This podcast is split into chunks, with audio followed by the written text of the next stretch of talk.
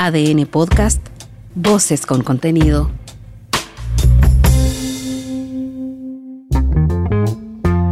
Hola, soy Mauricio Hoffman y este es Punto Aparte, un espacio de análisis sobre las noticias en las que vale la pena detenerse y dar una segunda mirada. Los discursos cambian y a veces cambian harto en plazos tan cortos como los casi 70 días que lleva el gobierno desde el 11 de marzo. ¿Existen los presos políticos? Existen los presos políticos sin duda y puedo, eh, puedo, puedo, por ejemplo, poner ejemplo. De presos políticos se habló hasta esta misma semana en voz de la ministra de Desarrollo Social y el discurso oficial parece que finalmente se ordena recién ahora. No hay presos políticos en Chile. Las querellas por acciones violentas en la macrozona sur no eran parte del menú y ahora sí lo son, hasta con petición de fiscal preferente que acaba de ser nombrada. Los cuestionamientos a carabineros, los juicios públicos apresurados por aparentes excesos policiales que al final no eran tales, los anuncios de refundación dieron paso al respaldo inequívoco, el aumento de la dotación policial en las comunas, el copamiento policial preventivo en el barrio Meix para combatir a las mafias y el contrabando.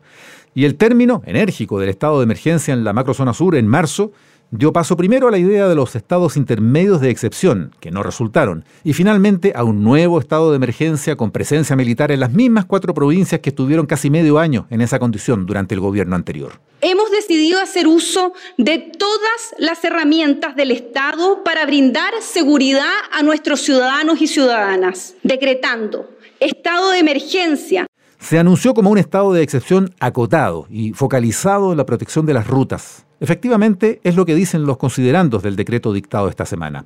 Pero, leyendo el detalle, nos encontramos con que en este caso el discurso cambió menos que las acciones, porque las facultades que se asignan a los jefes de la defensa en Biobío y en Araucanía son más o menos las mismas de antes, ni tan acotadas ni tan focalizadas. Primero queda claro que la focalización no significa exclusión de infraestructuras o bienes que no sean las carreteras.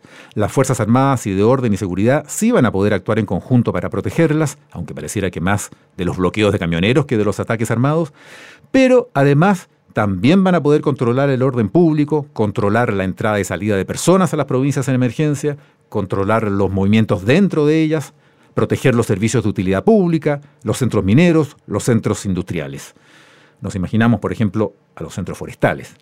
Desde la fallida visita de la ministra Siches a Temucuicui, en aras del diálogo con todos, se ha pasado entonces al reconocimiento de que hay organizaciones que no solo no quieren ningún diálogo, sino que incluso están desafiando al Estado. La vocera de la moneda lo expresó con todas sus letras hablando del líder de la coordinadora Arauco Mayeco luego que Héctor Yaitul llamara a la resistencia armada en el sur. Esta persona le ha declarado la guerra al Estado y en innumerables oportunidades, dijo la ministra Vallejo. Al menos en el oficialismo de centro izquierda ya se habla de subversión en el sur, y no solo de delincuencia común o de violencia rural. Parece asentarse la idea de que el diálogo con fuerzas subversivas entonces no es viable.